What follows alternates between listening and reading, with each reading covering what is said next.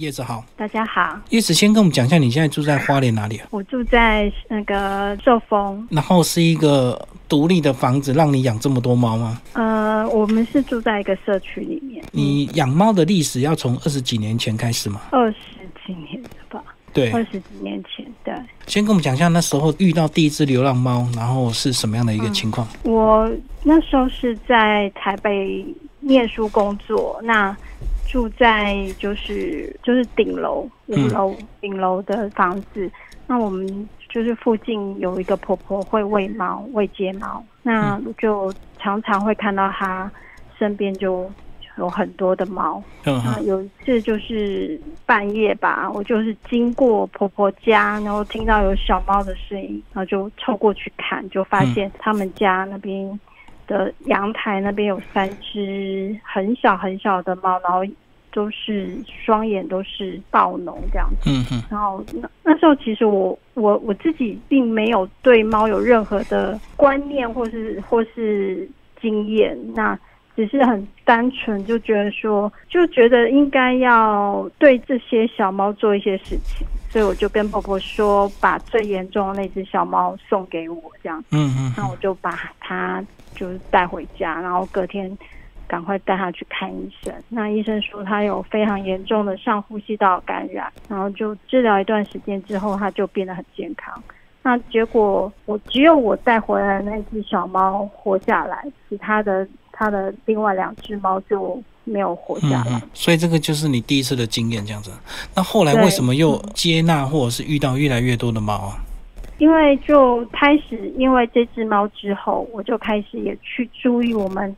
楼下就是常常会出现的街猫，然后也也去帮，就是给婆婆一些干粮，让她喂街猫，然后就从这一群街猫开始接触。那那时候二十几年前，其实绝育的观念并没有那么，就大家都知道应该要帮睫毛自杀这样。那街猫就会一直生，然后我就我就会一直看到有小猫。出现，嗯那我就是从照顾我们家附近的街猫小朋友开始，捡他们回家养，然后就照顾一段时间之后，开始帮他们找另外的主人去认养，这样。所以你就是变成很多猫的这个中途之家，就对。嗯，对，从就是从喂街猫开始，然后再慢慢变成。猫中途，嗯，你在书里有讲到一篇，这个为了三十七只猫搬家，就是从台北搬到花莲吗？对。为什么会决定呃选花莲这样的一个地方？就是为了养猫吗？很大的原因是北部的房子我们可能负担不起，嗯，太贵了。再怎么努力，我们可能也买不起一个房子。那选择东部是一来是这边的空气啊，整个。呃空间或者是房价是比较是我们能够负担的，我们所以我们那时候就也没有考虑北部，就决定要往东部这边来嗯找，那也找到一个很适比较适合我们的地方。可你的工作嘞？我的工作呃，其实我决定要搬来花莲之后，就就开始自我的锻炼，就是我可以就是在家工作这样。做网络相关的，对网络做手作，然后支持我，可以就是等于说，我前面花了很长的时间在自我训练。其实我之前也是在上班的，嗯哼，然后呃，然后花了很长的时间去锻炼自己的技能，然后建立销售的管道，这样子。我们看到里面的照片呢，这个每个猫都有它自己固定的位置吗？他们会认位置吗？大部分的猫其实都还蛮固定，所以从中间可以看得出它们的差别嘛。就是有些比较有领域性，有一些就是比较随遇而安这样子。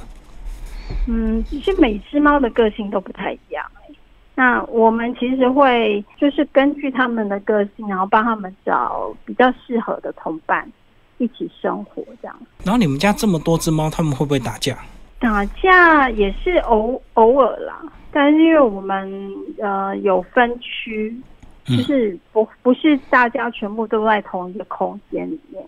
那分区之后，然后再加上一些呃，让他们就是比较安定的其他的作为，例如说我们有放了一些呃，像呃放轻松这种，就是安定安定的那个喷剂，然后也有放音乐，然后让他们就是整个情绪上面不会那么焦躁啊，也不会有那么大的压力这样。嗯，不过应该都要结扎吧？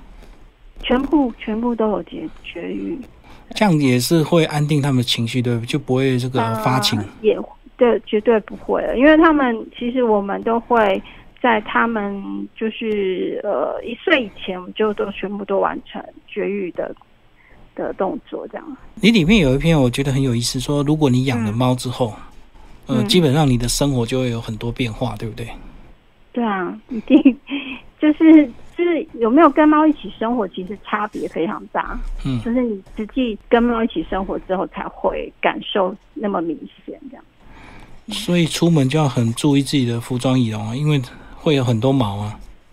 啊，对，每天都是，因为他们很喜欢在，就是很喜欢靠着人，那你就身上就会全部都是毛这样。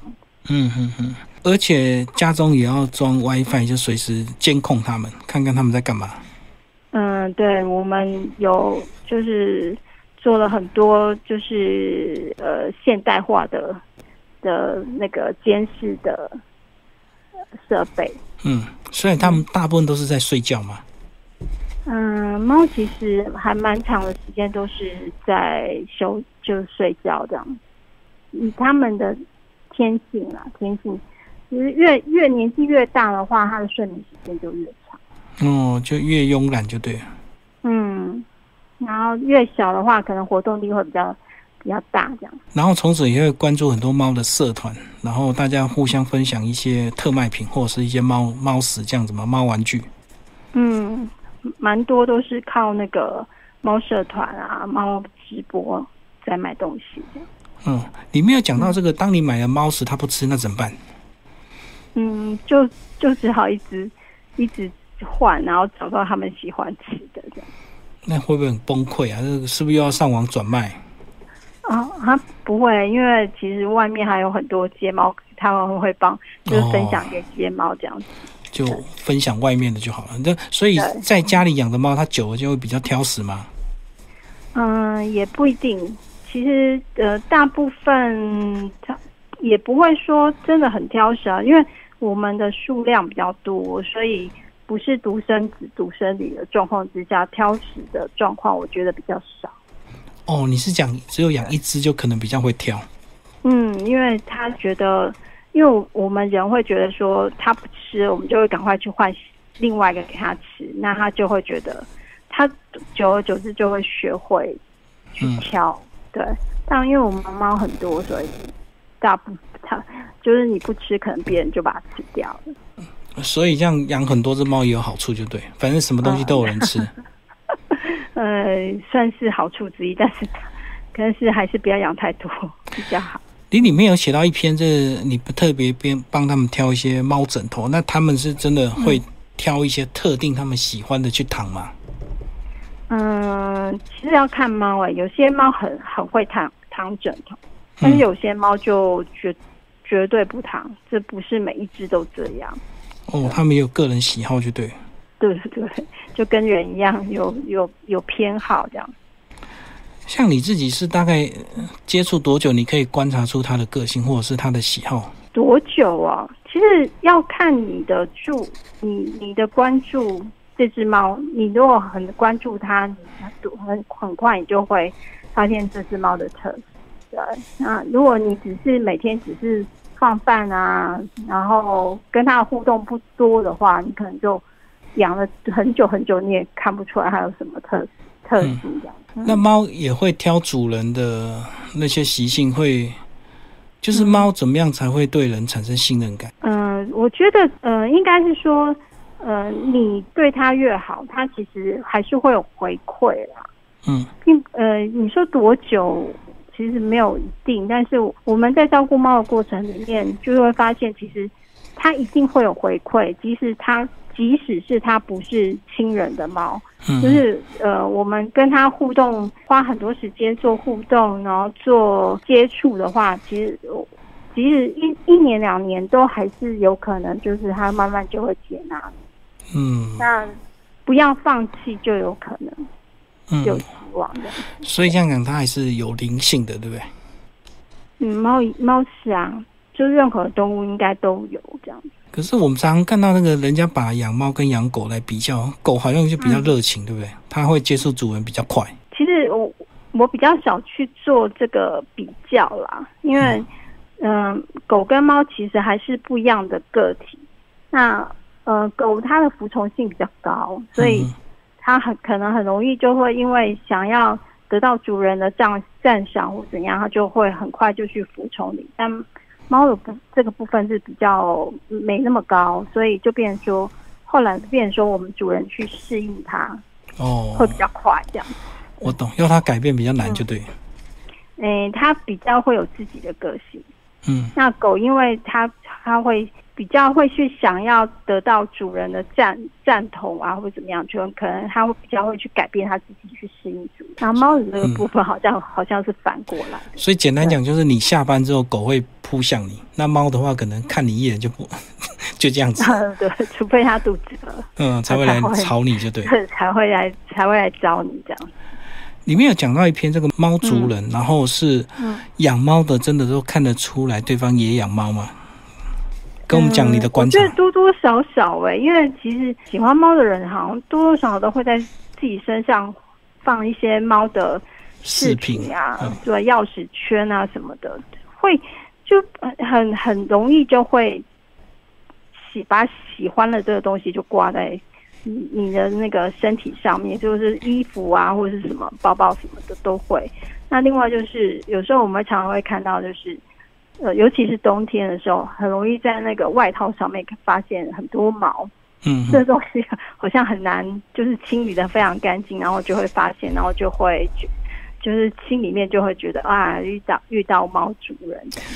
猫的毛跟狗的毛怎么分辨呢、嗯，怎么分辨呢？猫很猫毛很细，嗯所以它蛮蛮容易就会粘在那个棉棉质的或是毛料的的衣服上。狗毛好像比较粗一点点，对，所以可能比较不容易会粘黏吧。然后包括你把你三十几只猫，每只都叫名字，对不对？然后呃，它们都会回应嘛，就是它们都知道它的这是它的名字吗。大部分都知道，嗯，但至于会不会回应，要看它猫它想不想回应这样。所以你叫它，它是听得出来你在叫它的，只是它要不要理你而已、啊。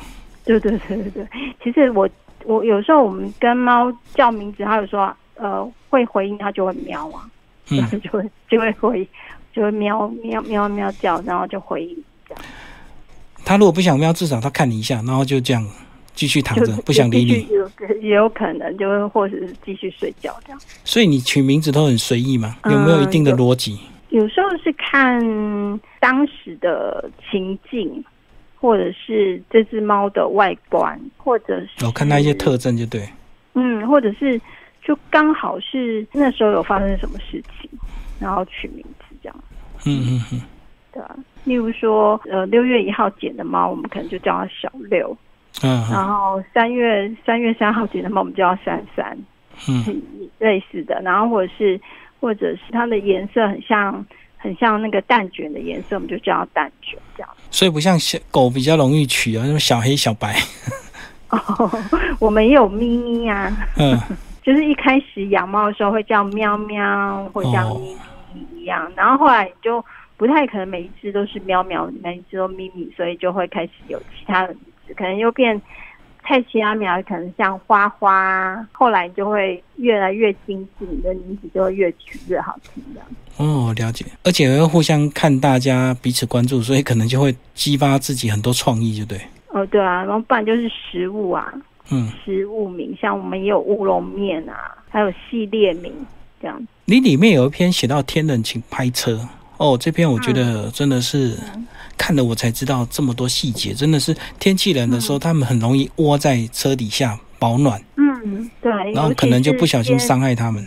接猫接犬，因为冬天很冷，然后又如果又湿冷下雨啊，他们就会躲在车底下避寒啊避雨。狗的话，它比较不容易会跳到那个车底盘去，但是小猫很容易。猫比较会钻的。对对对，这样很容很容易就跳上去。那跳上去，如果你没注意到，或者是很多人可能因为没有养动物，他不会去注意到这一点。嗯，所以所以可能就会比较容易会发生意外。那我们有照顾过，就是喂养街猫啊，常常就会比较容易会遇到这些意外的事情发生，所以我们就会特别的注意这样。嗯，就是因为他们体型很适合钻入那个车底盘的一些里面，然后去保暖。就有缝，它就会想钻，但是它可能钻进去，呃，如果有。突然发动引擎，它一紧张，可能就会钻越钻越深，不知道钻到哪里去，然后就可能会发发生意外这样。那或者是说，他不敢跳下来。我懂，因为车子发动在走了，他就嗯，他不敢跳下来。嗯，里面有写到说，呃，千万不要带猫出去，就是不可以遛猫。为什么猫的特性跟狗差那么多？我们会建议不要啦，因为主要是其实有其他人会会建议说要遛猫什么，但是我我会觉我会建议不要，因为是我们台湾的这个环境并不适合。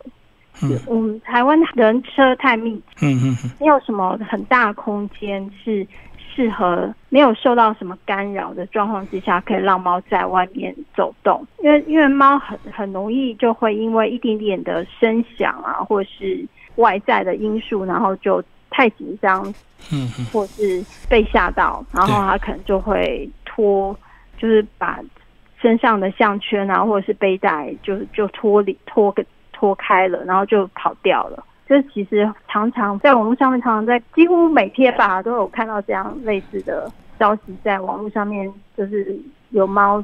走失啊，或是就因为去遛猫，然后就不见了，然后就主人在找猫这样。你这样讲是表示，如果我们狗把它链子放开，它叫得回来，但是猫就叫不回来，这样子吗？嗯，猫应该叫不回来。哦，它很随性，就对。不是，也不是水性，而是那是它陌生的环境，它不敢，它会害怕。它到外面去，它已经不是与你原来想象的那一只猫了，所以你不可能，你不可能在户外能够把它叫回来。所以我们会不建议遛猫，主要是要避免意外啊，嗯，意外的发发生这样。所以这样讲是猫天性也比较胆小，就对了。嗯，它对于陌生的环境。是很紧张，而且会有压力，而且它也不是不是那种会喜欢去外面跟别的猫交朋友的那种状态。小狗比较会，狗会互相叫来叫去啊。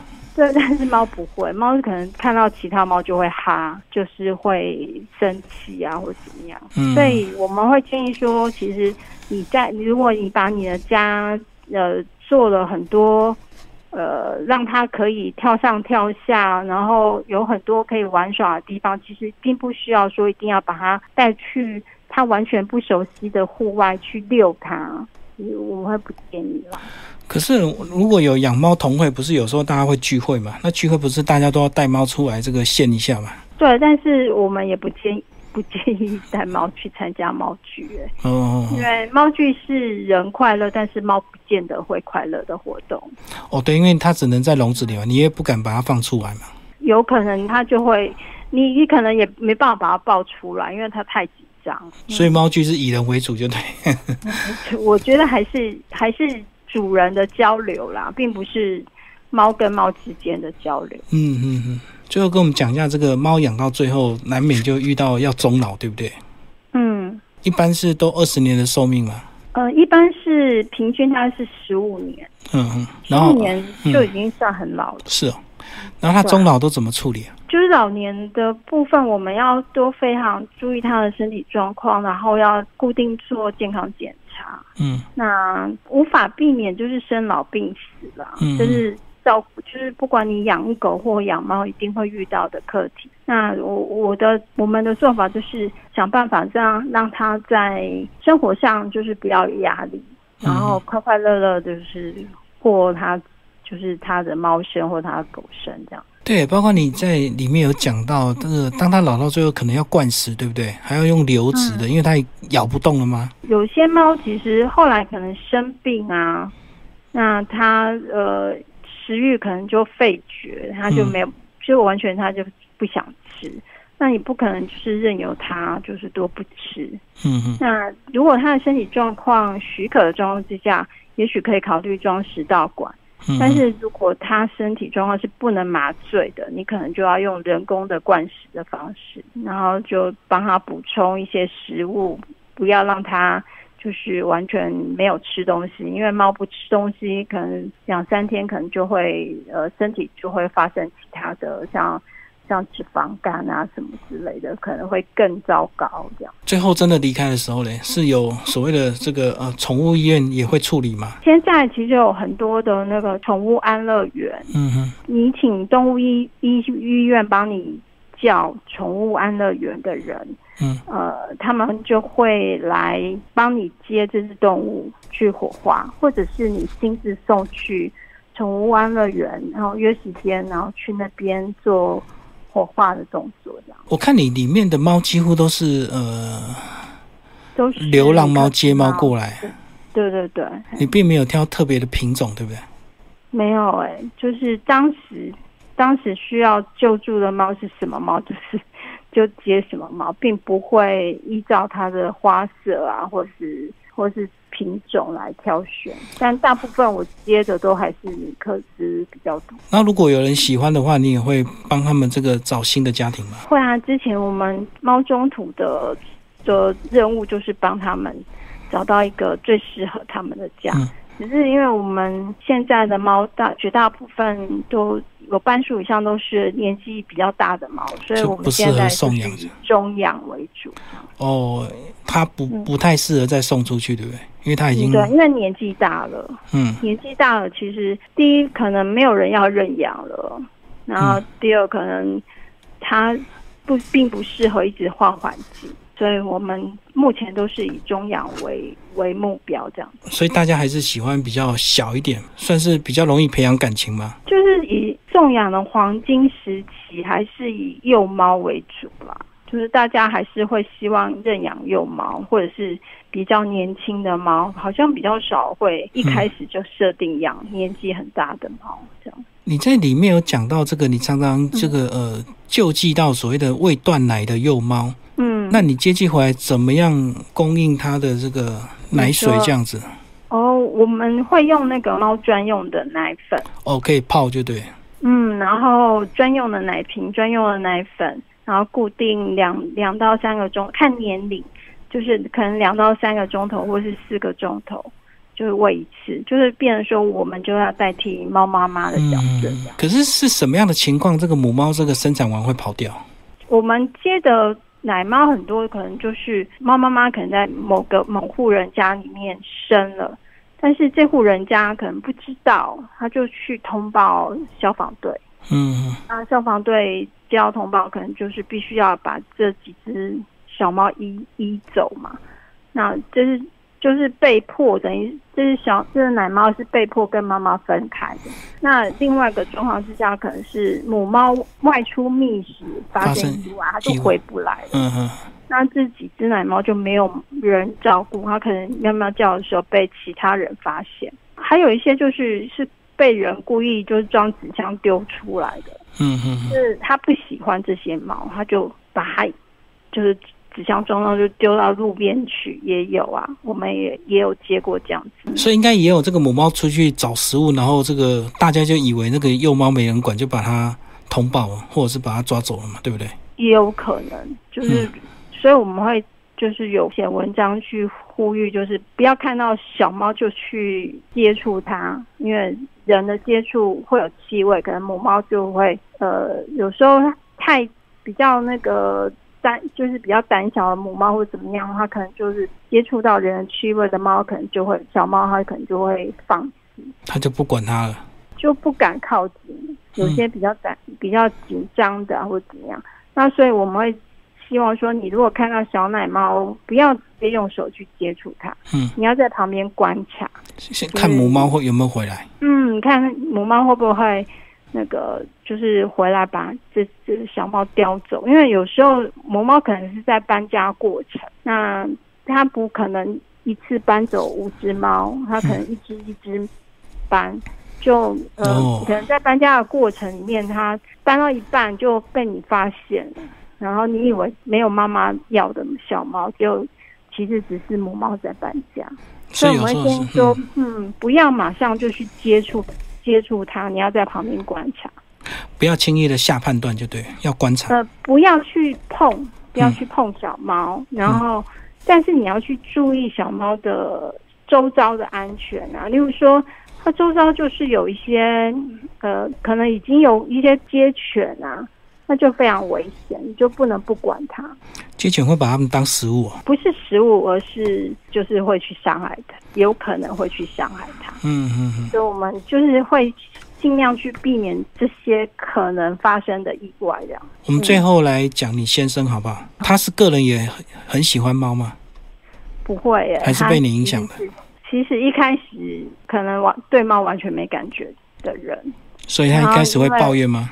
也不会耶。其实一开始是我养，啊我养猫，然后它会来玩猫，嗯，然后就慢慢的就开始就是它也算是被我训练成猫奴这样子。所以你们现在已经有充分的分工了吗？嗯，还是以你全职照顾应该是说比较细的照顾的细节是我我我来做，那比较出众的工作他会分担这样。养猫有哪些出众工作？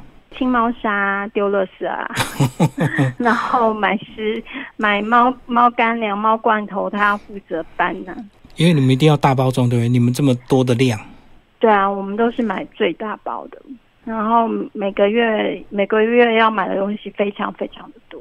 就是给他们吃的、喝的、用的。嗯，猫砂、猫干、猫干粮、猫罐头，然后非常非常多的他们生活上面会需要的东西。他们会不会有个人的玩具啊？会不会有那种领域性啊？这个玩具是我的，别人不准碰。还我觉得还好，比较不像狗会，就是咬了一个东西之后就完全不让人家靠近或怎样。猫比较不会，因为我们玩逗猫棒也是大家一起玩，只是可能就是呃猫草包可能会大家会抢嘛，那是但是 就是玩一阵子之后，它也就会放着，不会一直护着这样。好，那在你最后这本书的这个呃夹页里面有特别特别提到说用认养代替购买，然后你有提到这个社团法人台湾认养地图协会，嗯为什么你会特别注明呃这个协会的一个网址？其实那是我们成立的协会，就你我们嗯的二十应该是二十年前成立的协会的。嗯哼，所以它就是会标注有需要认养猫的地图的位置，这样子吗？呃，我们上面有蛮多就是认养的讯息，可以就是可以利用刊登，那你也可以利用这些资讯找到你最想认养的狗或猫这样。哦，所以等于是一个认养的平台就对了。对，认养平台嗯哼哼，所以现在还在运作中嘛？有有有，你们这个平台需要募款吗？会不会有哪些支出？我们没有特别为这个平台募款，嗯但是呃，协会是本来就就有提供，就是你可以捐款。哦，我懂，我懂，就自由捐款就对。对，那你说支出的话，它有一些就是网络空间要支出，还有那个运这个管理的人的支出，这样。嗯，我懂，人事成本啊。对，哎，嗯，所以目前都运作的很顺畅嘛。我们已经做好好多年。所以是不是大家只要想要嗯养猫或送猫，就会第一个想到你们这个平台？现在其实还蛮多，就是就是网络平台还也是还蛮多的，而且蛮多人会利用是脸书社团啊，嗯或者还是蛮多元的，不像不像二十几年前，其实都没有什么管道。所以二十几年前你们那个流量很大，就对了。